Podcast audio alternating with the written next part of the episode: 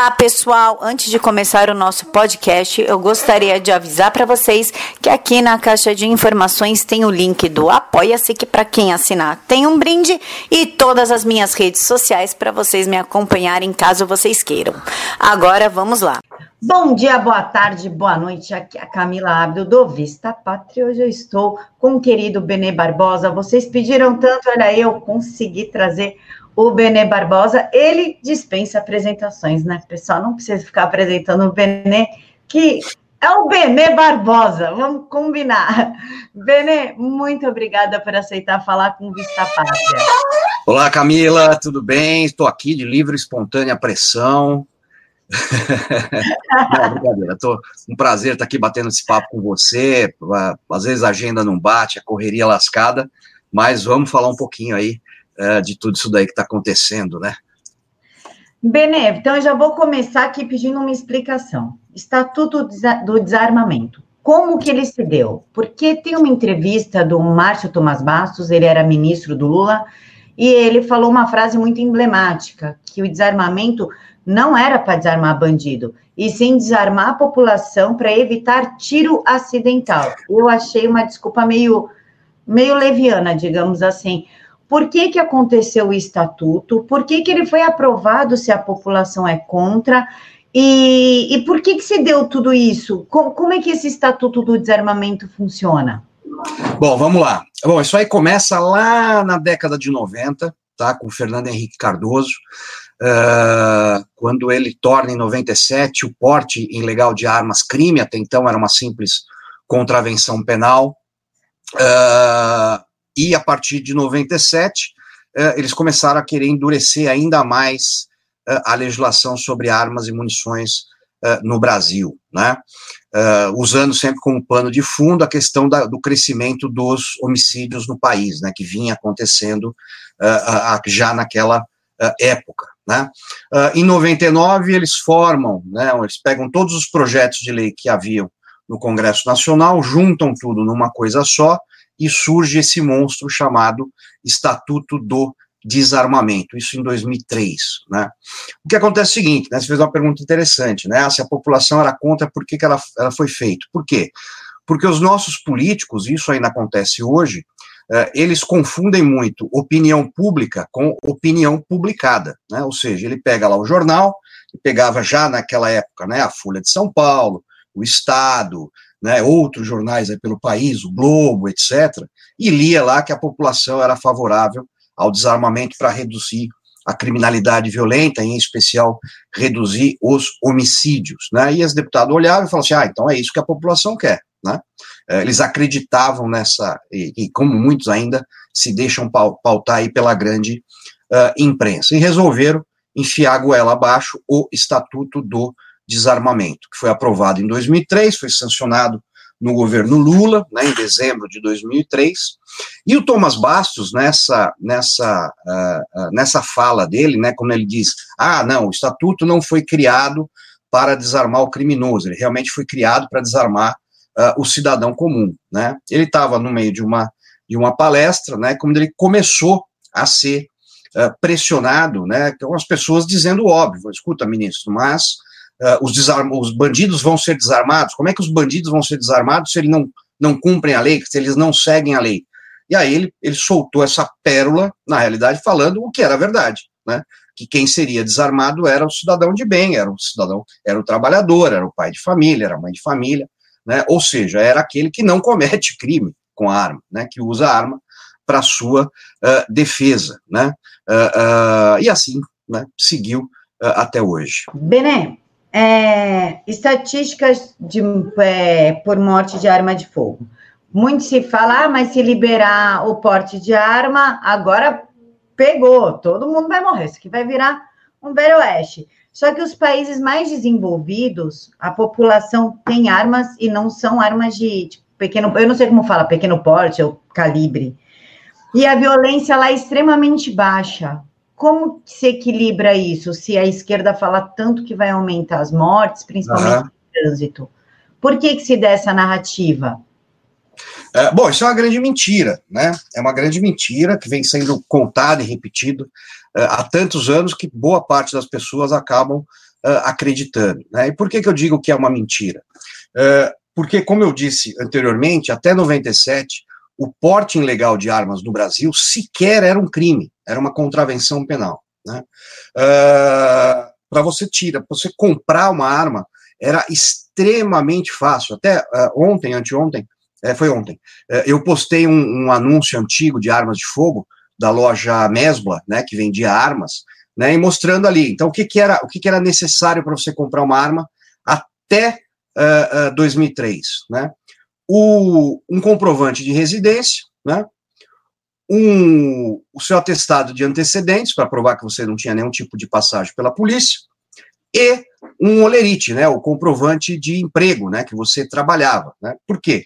Uh, principalmente porque eles parcelavam até em 24 vezes as armas de fogo. E a própria loja ainda fazia o registro para você. Ou seja, era extremamente fácil você comprar armas de fogo, não era sequer crime você portar essa arma de fogo, mesmo sem uh, autorização, e nem por isso a gente viveu uh, uh, tiroteios pelas ruas, muito pelo contrário.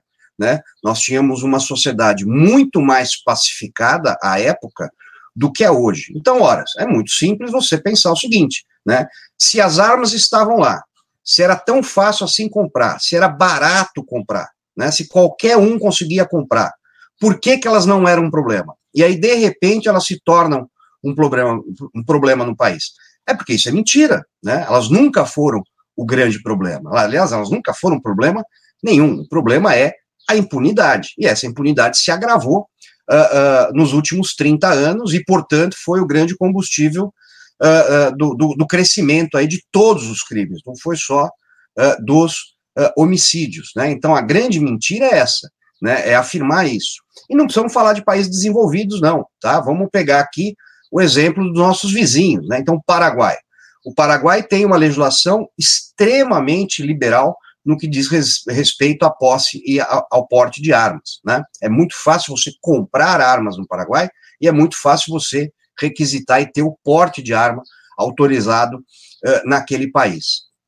Uh, e eles têm a terceira menor taxa de homicídios da América do Sul, né? Tem seis vezes menos homicídios do que o Brasil, né? Só para se ter uma ideia, né? O Uruguai, o Uruguai é o país mais armado da América Latina toda, né? Ele está entre os dez países mais armados do mundo. Há uma arma para cada uruguaio, né? A taxa de, de, armamento da população uruguaia. E eles têm a segunda menor taxa de homicídios da América do Sul. Portanto, é muito óbvio, né, muito claro, que não há uma, uma um, um, efeito de, um, um, um efeito de causa uh, onde mais armas signifiquem inexoravelmente mais crimes. Né? Isso é a grande mentira que é contada. Bené, então, o Brasil ele tem uma coisa com o criminoso que chega a ser até um fetiche, né? É uma proteção absurda do criminoso. Podemos dizer, então, que a proibição do cidadão de bem, cidadão comum, ter uma arma, na verdade, é para proteger a vida do criminoso, para que ele possa praticar os seus crimes, como o Diego Pesce explica na bandidolatria? Eu não tenho a menor dúvida disso. Eu não tenho a menor dúvida disso. Né? Você pega todos esses defensores do desarmamento, são exatamente as mesmas pessoas, né? Não, não os inocentes úteis, né? O pessoal que ouve na imprensa e sai repetindo sem ter conhecimento nenhum, mas aqueles que realmente bolam esses planos, né? Eles sabem exatamente o que eles estão fazendo. Né?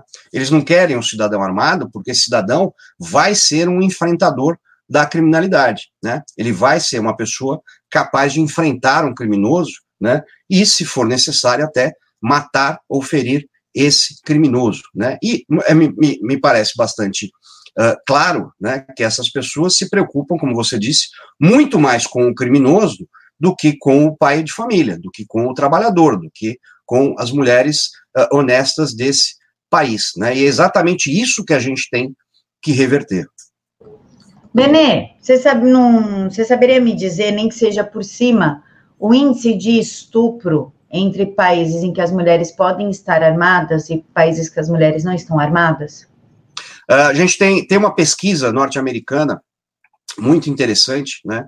Uh, que foi feita em 26 cidades americanas, isso em década de 80, né? Uh, que mostram que, olha só que número impressionante, né? Quando a mulher está armada e, tá? E ela usa uma arma para repelir um estupro, ela se sai bem, ou seja, ela escapa desse estupro em 97% das vezes. 97% das vezes. Apenas 3% acaba se concretizando o estupro, mesmo a mulher estando, estando uh, armada. Tá? Há várias pesquisas nos Estados Unidos que mostram que os estupros desabaram né, até 60% uh, em locais, em estados especialmente, uh, aonde o porte foi uh, liberado. Eu tenho até alguns artigos uh, publicados sobre esse assunto. Né? é, muito, é muito latente né, que os, as pessoas que são as mais beneficiadas com a possibilidade né, de ter e portar armas de fogo são exatamente as mulheres. Né? Por quê? Porque no caso específico do estupro, dificilmente um estuprador está armado. Né?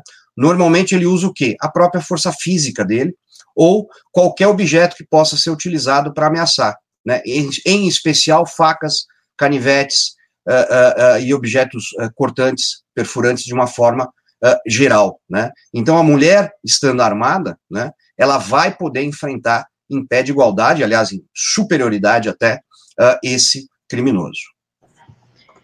Bené, Sâmia Bonfim, deputada federal pelo PSOL, Outro dia ela apresenta, ela estava acho que numa comissão e mostrou um cartaz com a seguinte frase: o seu namorado, seu ex-namorado ciumento, ele pode ter uma arma. Ele também pode ter uma faca, ele também pode ter um canivete, ele também pode ter um coquetel molotov, enfim. É, com, mas muitas mulheres abraçam essa narrativa. Ah, se o cara tiver uma arma, como é que vai fazer? Como uhum. que a gente pode explicar para essa mulher que, na verdade, a, a, arma não vai ser o fator determinante se ele tiver que matá-la. Como que a gente quebra essa narrativa da Sâmia? Vamos lá, é só pegar, né? Aliás, é, eles não passam disso, né? De pura uh, narrativa, né? Não há nenhuma verdade no que eles falam, né? O, o, grande, a grande sacada deles é sempre a falácia, né? Ou seja, a partir de um princípio verdadeiro para chegar numa conclusão completamente falsa, né? E é exatamente o que a Sâmia uh, fez com esse cartezinho ridículo que ela apresentou lá no Congresso, como se fosse comover uh, alguém. Né? Então, primeiro fator, né? primeiro fator, horas, se você namora ou está casado com alguém que você não confia que tenha uma arma de fogo, uh, é melhor sair fora desse relacionamento. Né? Isso já é um problema, me parece bastante uh, uh, claro isso daí. Né? Então, esse é o primeiro ponto. Segundo, de acordo com dados do Ministério Público de São Paulo, 82% dos chamados, não gosto dessa palavra, mas vou utilizá-la, chamados feminicídios, né, ocorrem sem a utilização de armas de fogo, 82%. E o restante com armas, uh, obviamente, uh, ilegais. Né? Por que isso acontece? Porque a força física do homem, né, via de regra, ela já é o suficiente para subjugar e matar uma mulher. Né? É muito claro isso. Então, não importa se ele pode ter ah, uma, uma pistola, um revólver, uma metralhadora, um fuzil, uma, uma um lança-mísseis, né? Se ele quiser fazer mal, ele vai fazer mal e ele não precisa de uma arma de fogo disso. Né? O que ela esqueceu de dizer, óbvio, né, é que se o seu namorado vai poder ter, você também vai poder ter. E aí, em uma situação extrema, né, vocês pelo menos vão estar possivelmente em pé de igualdade de forças. Né? Isso é o mais uh, importante. Erra também a Sâmia, como sempre erra, aliás, ela não faz nada que é certo, é uma coisa impressionante essa menina, ela é um, é um fenômeno, né, porque ela nunca acerta, uh, ao dizer que agora vai poder ter, não, você já pode ter. Então, por exemplo, se ele for CAC, se ele for um atirador esportivo, ele já podia ter essa arma aí que ela demonstrou nesse cartazinho, tanto é que a gente utiliza uma arma igual àquela no nosso curso de tiro uh, uh, lá do projeto policial, onde as pessoas podem atirar com ela, né? Por quê? Porque os atiradores já podem ter, né? Não faz a menor diferença, como eu disse, né? Se é uma carabina, se é um fuzil, se é um simples 22, se é uma garrucha, né? Quem está disposto a fazer o mal, ele sempre vai fazer o mal e a única coisa que pode impedi-lo de fazer isso é uma pessoa determinada e armada e treinada uh, para isso. Bené, o Jair Bolsonaro ele foi eleito com a bandeira de liberar as armas. Mas a gente não está vendo andar isso daí. Sinto muito, a gente não está vendo esse projeto andar.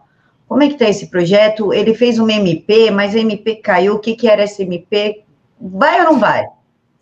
Eu acho que vai. Eu acho que vai, mas vai, vai demorar. Não vai ser rápido, né? Eu não tinha, uh, lógico que a gente tinha esperança, né? Mas eu não tinha expectativa de que isso ia ser mudado da noite para o dia. Por quê? Porque a gente ainda tem um Congresso muito, mas muito contaminado com essa ideia de restrições. Né? As pessoas se assustam com a liberdade. A verdade uh, é essa. Né? Então, como eu, como eu disse, né, a gente partiu lá de 30 anos atrás, aonde você não precisava de praticamente nada para comprar uma arma, uh, para hoje, onde você praticamente não consegue comprar uma arma de fogo legalmente, né? Lembrando sempre legalmente, porque ilegalmente é muito fácil, muito tranquilo, né? Você não consegue, né? E nesse caminho, né? Esses congressistas foram contaminados, continuam contaminados, né? Em graus uh, diferentes, mas continuam contaminados. Então, a solução para isso, eu acho que as pessoas têm que entender que não é uma solução política, é uma solução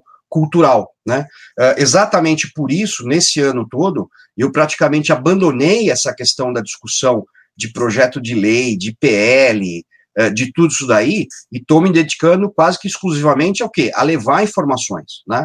A, a, a trazer de volta, não é criar uma cultura armamentista, né? Mas trazer de volta uma naturalidade que existia no passado recente sobre a questão da posse e do porte de armas.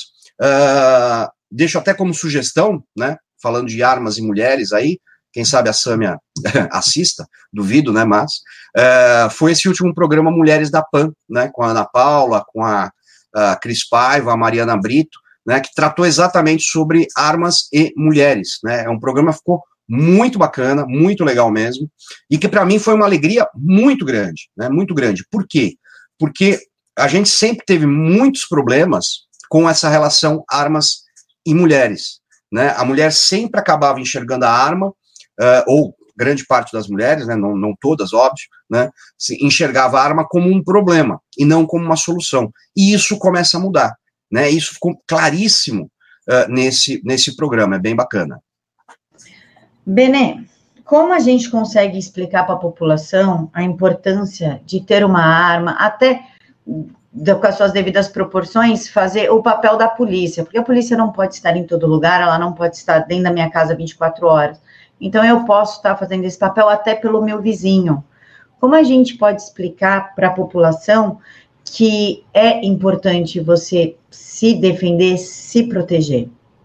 Acho que o principal, principal de tudo é o quê? É, é realmente entender tá, que a polícia, por mais preparada, por mais equipada, por mais vontade que ela tenha, ela nunca vai ser onipresente, ela nunca vai ser onisciente, né? ou seja, ela não tem a capacidade de proteger você e a sua família 24 horas por dia, né? Por isso é tão importante, não vou nem dizer você ter uma arma, mas ter a liberdade de ter uma se você desejar. Isso é o principal, né? Essa tem sido uh, a minha luta em quase, nos últimos quase 30 uh, ah, anos que eu me, me, me dedico uh, a isso, né? Ou seja, se eu, né, eu, Benê Barbosa, como pessoa, como cidadão, né, quero ter uma arma de fogo para me defender, defender minha família, defender meus filhos, defender meu patrimônio, né? Uh, eu tenho que ter essa opção, essa liberdade respeitada. E é isso que não está sendo respeitado uh, no Brasil até hoje. E a gente espera que mude, né? Uh, ao longo aí dos, dos anos, né? Mas, como eu disse, ainda requer muito trabalho, muita dedicação, muito empenho, levar informação, por isso que é tão importante, por exemplo, esse trabalho que você faz, né, uh, falando, né, levando essas informações uh, ao público. Bené, calibres. Tem gente que acha que vai ser liberado, sei lá, uma AK-47 e não vai. Quais são os calibres que o projeto do Jair pretende liberar? Deveria, deveria, mas não vai, né? Deveria. É, o, o, o, que pauta a discussão sobre armas de fogo no Brasil é a imbecilidade técnica, né? é a ignorância técnica. Né? Há uma ignorância técnica gigantesca no Brasil. Né? Por culpa de quem? Por culpa principalmente da grande imprensa, né? que sempre tratou armas como coisas uh, uh, uh, abjetas, perigosas, né? Uh, levando dados errados diariamente, eu acompanho isso diariamente, então todo dia tem alguma formação errada sendo uh, divulgada. E aí a pessoa acha que um fuzil AR-15 é uma arma, porra, que vai atravessar 20 pessoas, como disse um especialista na Globo News, né? Ou que vai atravessar duas casas, ou que vai passar três paredes, matar cinco pessoas, que é uma arma de guerra. Isso é uma bobagem gigantesca, né? A gente teve essa discussão muito fortemente quando saiu uh, o segundo uh, o segundo decreto lá do, do Bolsonaro, né? Que liberava realmente o calibre 556, que é o calibre do AR-15, de outras plataformas, né? De outros de outras armas, né? E virou aquela bagunça toda como se ele estivesse liberando a bomba atômica para você ter uh, em casa. Por quê? Desconhecimento técnico, né? As pessoas não conhecem. Nem pessoas envolvidas com isso, muitas vezes, conhecem. A gente teve agora, dias atrás aí, uh, uma entrevista com um delegado que aprendeu, um delegado do Paraná, que aprendeu três pistolas calibre 45, provavelmente fruto uh, de crime, né, mas isso é, é, secundário nessa, nessa questão, e ele dizia, né, imagina um cidadão comum, né, que não é, faz parte da segurança pública, ter uma 45, isso é um exagero, ou seja, ele não faz a menor ideia do que ele está falando, ele não conhece o assunto, né, e isso, infelizmente, é o que tem uh, uh, pautado. Agora, falando exatamente do que, que foi liberado. Então, tivemos um, um, uma melhora, tivemos uma melhora gigantesca né, gigantesca. Por quê? Porque calibres mais efetivos para a defesa hoje estão acessíveis ao chamado cidadão comum. Né? Então, o 9mm, o 40, o 45, o 357 Magnum, que eram calibres considerados restritos, hoje podem ser, pelo menos em tese, podem ser adquiridos pelo cidadão, né? O que é extremamente importante. Por quê? Porque os criminosos nunca tiveram qualquer restrição. Né? O criminoso não chega lá para o contrabandista internacional de armas e fala assim: não, olha, você só me traz 38 e 380 porque 9 milímetros no Brasil é restrito. Né? Só o Exército e a Polícia Federal é que pode ter. É óbvio que isso nunca aconteceu e nunca vai acontecer. Né? Então, nada mais óbvio também que você deixar o cidadão que quer ter uma arma de fogo para sua defesa em pé de igualdade com esses criminosos. E com a questão do fuzil, é exatamente a mesma. Né? Ah, o fuzil tem que ser restrito. Por quê? A criminalidade tem alguma restrição para comprar fuzil? Olha o Rio de Janeiro, olha a, o, o, chamado novo cangaço no Nordeste, né? olha o, o, PCC em São Paulo. Né? Eles têm acesso a qualquer tipo de armamento, de qualquer calibre, em qualquer quantidade. Né? Portanto, isso mostra que as restrições né, elas são apenas e tão somente simbólicas para os criminosos, né? porque elas simplesmente não funcionam né, não trazem nenhum benefício e foram criadas, além de tudo, lá pelo ditador uh, Getúlio Vargas, como eu explico no meu livro. Benem, especialistas. A Rede Globo e as demais mídias, eles só trazem esses especialistas que são contra o armamento da população. A gente pode dizer que a ignorância da população sobre o armamento é em prol desses especialistas? Eles são um desserviço para um desserviço para a sociedade? Mas é lógico que são. Aliás, eles não são especialistas, né? Eles são ideólogos. Eles têm, eles têm uma ideia na cabeça e eles estão lá para convencer as pessoas que a ideia deles, de, a ideia dele faz algum sentido e tem que ser absorvida, né? Isso sempre foi assim. Faz 30 anos uh, que, eu, que eu vejo isso uh, acontecer. Tanto é que você, se você pega, eu pego qualquer especialista desse, né? Uh, uh, num debate, né? E você vai ver claramente que nenhum deles sabe do que está falando. Eles não fazem a menor ideia, eles não sabem debater. Né? Eles não têm argumentos verdadeiros, eles não têm conhecimento técnico sobre o assunto. Se ele vai falar de AR-15, ele não faz a menor ideia do que ele está falando. Né? Por quê? Porque ele, uh, ele tem uma ideia de que aquilo não pode ser permitido, então pronto, então não pode ser permitido, só que ele não conhece balística, ele não conhece balística terminal, ele não conhece tipo de armamento, ele não sabe a diferença entre um AR e um AK, ele não sabe a diferença entre uma pistola e um revólver, né? Ele não sabe a diferença entre uma 9mm e, uma 300, e, um, e, um, e, um, e o calibre 380, ele não sabe nada tecnicamente, né? E eles não se importam em saber. Por quê? Porque eles não precisam, né? Eles têm a grande imprensa uh, do lado deles, né? Para defendê-los, para colocá-los, para apresentá-los ali como sendo especialista em alguma coisa. E eles não são, né? Repito, eles não passam de ideólogos. Ideólogos. Por isso que eu adoro pegar esse pessoal em debates.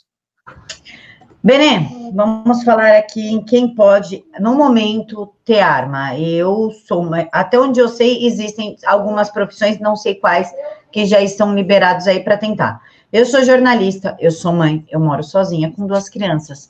Eu e mais da metade das mulheres que estão na minha condição, podemos já adquirir uma arma ou a gente ainda não preenche esses requisitos? Vamos lá, nós temos duas situações diferentes. Nós temos a situação do registro da posse da arma e do porte da arma.